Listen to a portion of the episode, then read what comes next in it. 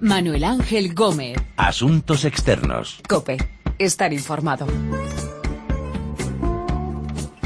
Hola, saludos. Comienza Asuntos Externos, este análisis de lo que pasa en el mundo con los corresponsales de la COPE. Nos vamos a ir a Rusia. Ha sido asesinado otro enemigo político del presidente Vladimir Putin. Esta vez ha sido Boris Nemtsov, uno de los opositores rusos más críticos con Putin. Dirigiremos nuestra mirada a Irak. Tropas iraquíes han lanzado una ofensiva para recuperar la ciudad de Tikrit y expulsar de allí a los combatientes de Daesh, del Estado Islámico. Vamos a hablar de Siria, del aislamiento de Bashar al-Assad, que empieza a resquebrajarse. Parlamentarios franceses se han reunido con él en Damasco. Y nos ocuparemos de la detención del narcotraficante más buscado de México, de Servando Gómez, conocido como La Tuta. También ha sido detenido hace unas horas un jefe de los Zetas. De todas estas historias vamos a hablar con nuestros corresponsales en Moscú, Oriente Próximo, París y México. Y primero nos acercamos a Moscú. Одна из важней... причины кризиса, важнейшая причина кризиса в том, что Путин начал безумную, агрессивную, смертоносную для нашей страны и для многих граждан политику... Boris Nemtsov, otro enemigo político de Vladimir Putin, ha sido asesinado en Rusia. Nemtsov decía pocas horas antes de morir en una entrevista que la principal causa de la crisis que sufre Rusia es que Putin ha puesto en marcha una loca política de guerra en Ucrania. Moscú, Ricardo Marquina, saludos. Hola, buenas. Hola. Eh, ¿Qué se sabe del asesinato de Nemtsov y qué se sabe de quiénes pueden ser sus autores? Bueno, esa es la pregunta del millón. No hay respuesta todavía, pero sin mil especulaciones. Hoy un grupo ultraderechista ruso, enemigo acérrimo de la idea de cambios democráticos en Rusia, ha reivindicado este atentado, aunque no hay ninguna prueba de que hayan sido ellos. Lo que sí que es cierto es que Boris Nemtsov era casi la única voz defensora de las políticas de la nueva Ucrania surgida tras Maidán en la política rusa. Y, en esta marcha de grupos ultras que hubo hace una semana, ultranacionalistas y ultraortodoxos, es, apenas una semana antes de su muerte, había muchas pancartas que le acusaban de ser un traidor y un quinta columnista de la OTAN. Las autoridades rusas han dicho que puede ser un intento de desestabilizar el país. Bueno, sí, esa fue la primera reacción casi inmediata de la portavocía del Kremlin. Una teoría conspirativa que dice que Occidente habría encargado la muerte del político opositor para provocar una reacción en cadena, tanto dentro como fuera del país, que llevase un escenario similar a la de lucha callejera y golpe de Estado como pasó en Ucrania. Ayuda a esa teoría, todo hay que decirlo, el hecho de que, evidentemente, el asesinato de un opositor frente a los muros del Kremlin eh, hizo que todo el mundo rápidamente mirase hacia, hacia Putin y su gobierno por eso es que el primer afectado negativamente en el plano político, evidentemente, por la muerte de, de Nemtsov, es el propio Vladimir Putin. Y Boris Nemtsov eh, llegó a decir hace no mucho que temía que le mataran por orden de Putin, por su oposición a la guerra en Ucrania. Sí, y según el presidente ucraniano Petro Poroshenko, que poca, pocas horas después de su muerte, dijo que antes de morir Nemtsov disponía eh, se disponía a presentar pruebas de la participación del ejército ruso en el este de Ucrania. Pero este extremo parece más oportunismo político, ya que en realidad no hay ninguna, ninguna prueba y además parece raro pensar que un opositor político, seguramente una persona muy vigilada y controlada por, por los servicios secretos, tenga más pruebas que los satélites de la OTAN, que vigilan continuamente la frontera ruso-ucraniana. Nemtsov, eh, Litvinenko, Politkovskaya, han sido unos cuantos los hombres y mujeres críticos con Putin que han sido asesinados desde que lleva Putin las riendas de Rusia. ¿Esto es casualidad? No, evidentemente no. Tampoco es casualidad que los principales enemigos políticos de Putin que están vivos hayan sido apartados, apartados de la vida política con dudosos juicios, acusados generalmente de robar dinero al Estado. No hay prueba ninguna de la implicación del Estado ruso en estas muertes, es justo decirlo. Pero también hay que decir que los medios gubernamentales rusos, la gran mayoría son gubernamentales, alientan el odio al opositor político, su escarnio y su humillación pública, por lo que no es de extrañar que llegados a este punto la situación pueda escaparse desde las manos. ¿Y en qué situación deja este asunto a Putin. Eh, ¿Puede servir para que resucite la, la oposición en Rusia, que, que a, al menos se le ha dado más, ha tenido más visibilidad después de, del asesinato de Nemtsov? No creo, ya ha pasado antes y nunca ha resultado esa oposición. El apoyo a Putin sigue siendo muy alto, cercano al 80%, y el actual escenario de presión eh, extranjera contra Rusia solo hace que alimentar esa sensación de fortaleza asediada, la que tan cómodos se sienten los rusos. فوق بحر صافي بمواج وداني معاه تبع رياح الحب وعندك حضني ودعني وصاني وقال حبيبك ما تنساه El asesinato del opositor Boris Nemtsov en Rusia En Irak, el ejército, con el apoyo de milicias, ha lanzado una operación para recuperar territorio conquistado por Daesh, por el grupo Estado Islámico. Mientras en Siria, los combatientes del grupo Estado Islámico han realizado secuestros masivos de musulmanes, kurdos y cristianos. The reports are telling that the men are being separated and the women and the children are taken in one place and men in another place. Fueron secuestrados cientos de cristianos asirios en la provincia siria de Hasaka. Emanuel Yukana, archimandrita de la Iglesia Ortodoxa, nos contaba que los yihadistas habían separado a los hombres de las mujeres y los niños. Eh, Miquel Ayestarán, saludos. Hola, saludos. Eh, primero vamos a hablar de la operación de las tropas iraquíes para recuperar Tikrit. Eh, ¿Qué fuerzas participan en esa operación? Pues en estos momentos estarían participando unos 30.000 hombres y la inmensa mayoría de ellos son miembros de las milicias chiíes que se formaron en verano para hacer frente al grupo yihadista Estado Islámico y con ellos también estaría un pequeño contingente del Ejército Nacional que hay que recordar está en pleno proceso de formación después del descalabro sufrido eh, en ese mes de junio. Eh, llama la atención desde luego que hasta el momento la alianza que lidera Estados Unidos contra el califato no ha tomado parte en las últimas horas de combates, todo lo contrario que Irán, que habría enviado al general de la Guardia Revolucionaria Qasem Soleimani, al máximo responsable de la lucha contra los yihadistas y al verdadero arquitecto del sistema de milicias que, impera en Irak desde la caída de Saddam Hussein. Y también llevan anunciando varias semanas que habrá una ofensiva para recuperar Mosul, eh, quizá en abril o mayo, ¿no? Sí, los mandos iraquíes insisten en que Tikrit es eh, solo el primer paso de, del asalto al califato antes de llegar a Mosul, que es el gran bastión yihadista y también mientras que Tikrit es una ciudad de unos 250.000 habitantes, Mosul es, es, realmente el doble, ¿no? Es más, mucho más ambicioso. Eh, con el mapa en la mano, esta es la estrategia natural porque Tikrit está a medio camino entre Bagdad y, y Mosul, pero no será sencillo. El Estado Islámico, eh, con ayuda de los grupos insurgentes locales, eh, hay que recordar que tomó estas dos ciudades en apenas 48 horas, en el mes de junio, eh, sin embargo, tanto ejército como las milicias leales a Bagdad, con apoyo de los kurdos desde el norte, llevan ocho meses sin lograr retomarlas. Eh, el Estado Islámico tiene, tiene apoyo de la población local que, que, en estos momentos teme más a las milicias chiíes que a los hombres del califa. Eh, ¿Los bombardeos de la coalición internacional contra los yihadistas de Daesh están haciendo mella? Yo creo que tanto en Siria como en Irak, eh, viendo, viendo los datos de, de, de, los últimos meses, estos bombardeos desde mar y aire están teniendo efecto, pero lo que tiene la alianza son problemas para consolidar los avances sobre el terreno porque no tiene tropas. Hasta ahora los kurdos eh, se han mostrado como los aliados más fiables y los que más duro están luchando. Eh, ellos han logrado, por ejemplo, liberar eh, ciudades como Kobani o incluso expulsar a los yihadistas de los cantones kurdos de, Siria, pero los kurdos están combatiendo por, los kurdistanes, no están combatiendo ni por el resto de Siria ni, ni por el resto de Irak. En cuanto a Siria, precisamente, ¿qué es lo último que se sabe de los cristianos asirios que fueron secuestrados, que además no son los únicos que han sido capturados por la gente del Estado Islámico?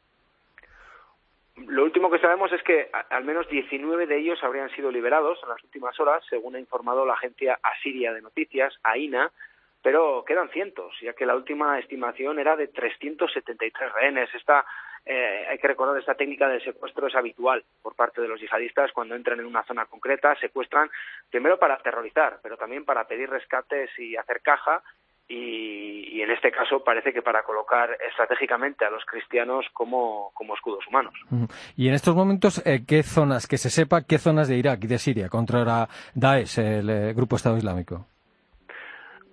No hay una frontera definida, una frontera fija, pero a nivel general yo creo que podríamos decir que el califato va desde la provincia de Raqqa en Siria hasta la de Nínive en Irak, una superficie equivaldría aproximadamente a una tercera parte de la superficie de Irak y de Siria, eh, diluyendo del todo las fronteras establecidas entre estos dos países hace 100 años. Los, los, lo más claro son sus bastiones, que son las ciudades de Raqqa y Mosul, los lugares desde los que nos están llegando esos vídeos tan impactantes del grupo con asesinatos de, de rehenes, destrucción de museos, quema de bibliotecas.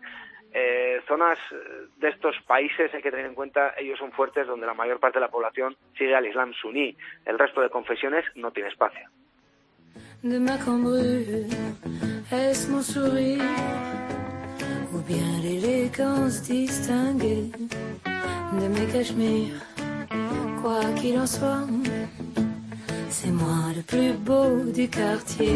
El ejército de Irak intenta recuperar territorio perdido y ocupado por los yihadistas de Daesh.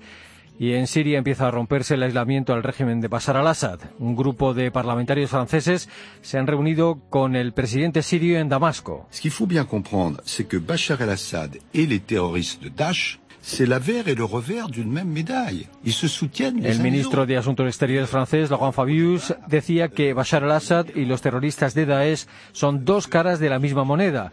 El primer ministro Manuel Valls ha condenado que los parlamentarios se reunieran con un carnicero, decía. París, Asunción Serena, saludos. Saludos. ¿De quién fue la idea y cuál fue eh, la, la intención de estos parlamentarios? Eh, dicen, son cuatro parlamentarios, son un centrista, dos conservadores y un socialista. Y dicen que habían recibido muchas peticiones para que fueran a Siria, pues del Liceo Francés de Damasco, del obispo de Homs, del párroco de Malula, que les decían que dónde estaban los franceses, ¿no? Les preguntaban que había que ir a, verlos.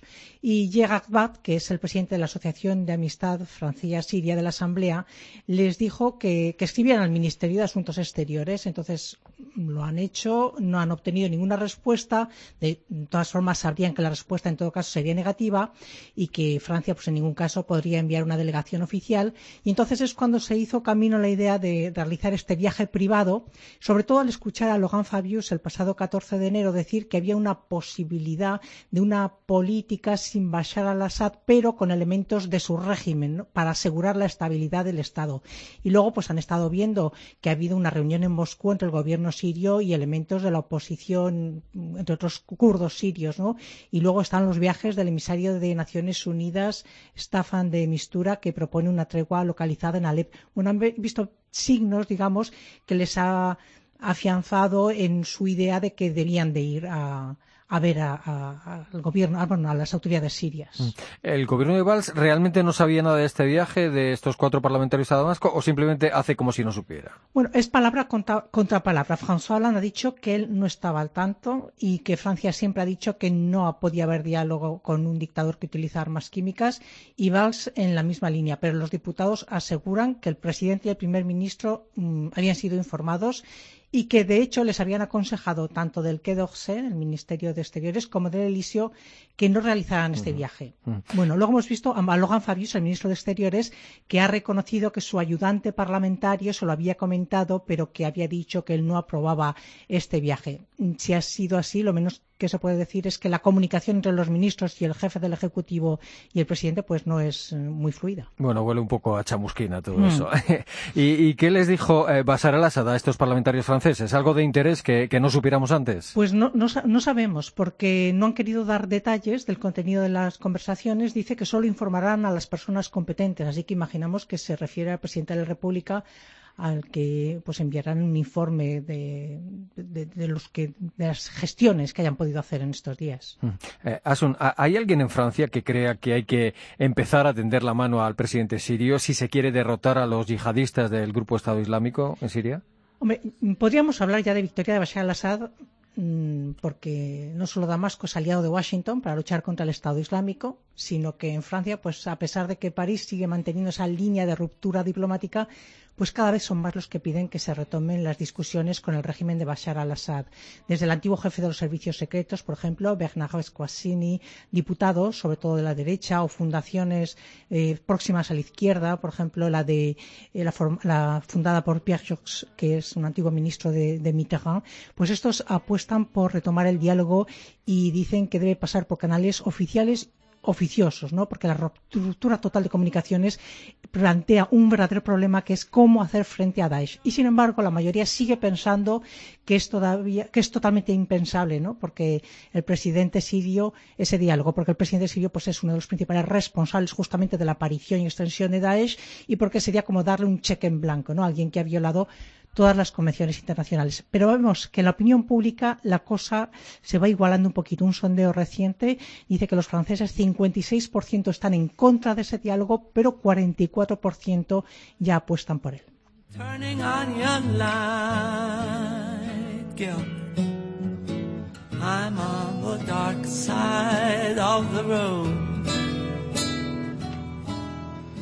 Still, I wish there was something that you could do or say La poco oportuna visita de varios parlamentarios franceses a Damasco, donde se han reunido con el presidente Bashar al-Assad. Mientras tanto, una buena noticia en México. Detenido Servando Gómez, alias La Tuta, el narcotraficante más buscado. Y usted dirá, ¿y cuánta gente inocente tú no mataste? Mire, yo asumo la responsabilidad, porque yo representaba a los caballeros templarios, la Hasta- policía estatal. Hasta ahora era el jefe del cártel de los caballeros templarios. México DF, María Berza, saludos. Hola, muy buenas. ¿Qué tal? Bueno, primero, antes que nada, eh, han detenido también ahora a un jefe de otro cártel, el de los Zetas. Eh, pues sí, después de la tuta han atrapado al Z42, que era eh, uno de los líderes de- del cártel de los Zetas, precisamente o el gran enemigo de los caballeros templarios. Se tienen todavía pocos datos de esta detención, pero fue eh, cerquita de Monterrey, en el considerado el pueblo más rico de México, San Pedro Garza García, y que de alguna manera pues también era considerado como dormitorio de algunos narcos. Sobre la detención de la tuta, eh, ¿quién es la tuta y cuál es la importancia de esa detención? Bueno, pues la tuta realmente es un maestro de escuela que se convirtió en narcotraficante. Como decías, eh, era el, líder que quedaba libre de los caballeros templarios, que es una especie de narcosecta que amedrentó el estado de Michoacán durante años. Ellos se consideraban algo así como cruzados que limpiaban el estado por mandato divino, pero lo cierto es que fueron asesinos sanguinarios y con tal poder de corrupción que llegaron a cooptar todos los niveles de gobierno del estado. Hasta un exgobernador está ahora en la cárcel por colaborar con ellos. Y un dato para demostrar su impunidad. La tuta, por ejemplo, estaba en la lista de los más buscados desde 2009 y al menos hasta 2011 estaba en la nómina de la Secretaría de Educación. Vamos, que el Estado le pagaba su sueldo de maestro. Eh, ¿Qué se sabe de cómo llegaron a localizar a la tuta? Eh, ¿En dónde, ¿Se sabe en dónde se escondía? Pues escondió durante meses en, cuevas, en las sierras de Michoacán, y bueno, pues las autoridades decían que andaba a salto de mata. Eh, cuando se estrechó el cerco sobre él es cuando se trasladó a la capital de Michoacán, a Morelia, y ahí es donde se le localizó mm, meses después de seguir a sus co- colaboradores. Eh, precisamente fue por celebrar su cumpleaños, eh, dijo el gobierno, porque en esa fecha llegaron a la casa donde presuntamente, bueno, una de las casas que investigaban, pues muchos pasteles, de lo cual deducieron que se trataba de la tuta. Sin embargo, pues muchos en el gobierno, mm, o mucha gente más que en el gobierno, perdón, mucha gente de Michoacán dicen que, que se podía haber detenido a este narcotraficante mucho antes y que si no se hizo fue por conveniencia. Los caballeros templarios se dedican a algo más, aparte del narcotráfico. Sí, producían drogas sintéticas en laboratorios artesanales en la sierra, pero sobre todo eh, de lo que ganaban dinero era del hierro, de extraer hierro y de exportarlo ilegalmente a China a cambio de precursores químicos precisamente para hacer esas drogas, eh, esa metafetamina, el cristal. Y la otra gran fuente de ingresos eran las extorsiones. Llegaron a cobrar casi hasta por respirar y las autoridades estiman que podían sacar entre 3 y 5 millones de dólares al mes. Una burrada. Y, y ahora, después de la detención de la tuta, ¿qué, eh, ¿puede cambiar algo? ¿Va a cambiar algo? Pues la verdad es que hay mucho escepticismo, ¿no? Y los, mm, los expertos explican por qué. Porque la experiencia dice que cuando un capo es detenido, enseguida otro lo sustituye. Incluso, aunque los templarios estén tocados, que de hecho, pues sí están debilitados y fragmentados, eh, se teme que van a surgir nuevos cárteles, si no es que están ya algunos operando, y que en el fondo son las mismas personas militando en grupos de distintos nombres. La Tuta, por ejemplo, empezó con una organización que se llamaba La Empresa, después eh, creó La Familia y luego una extinción de la familia es la que hizo los Caballeros Templarios.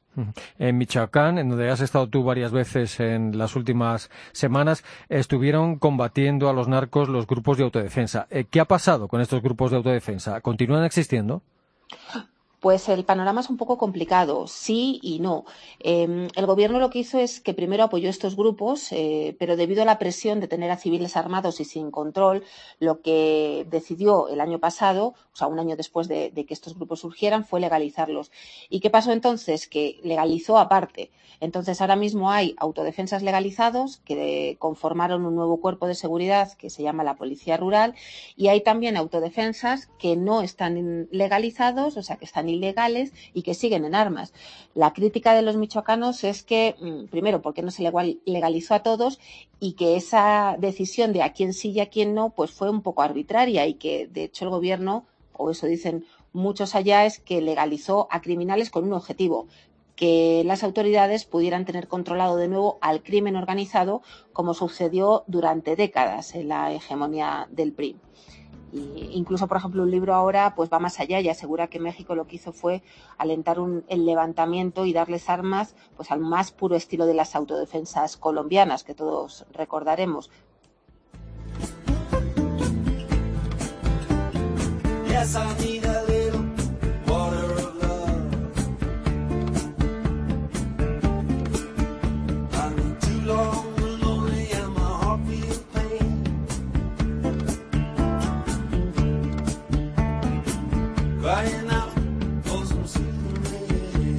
La captura de la tuta del narco más buscado en México, las brechas en el aislamiento al régimen de Bashar al-Assad, la ofensiva de las tropas iraquíes para recuperar territorio conquistado por los yihadistas de Daesh y el asesinato de otro enemigo político de Vladimir Putin en Rusia.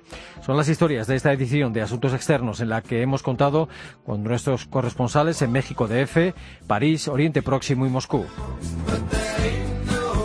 Recuerden que nuestra dirección de email es asuntosexternos.cope.es y que también estamos en Twitter, Asuntos Externos todo junto.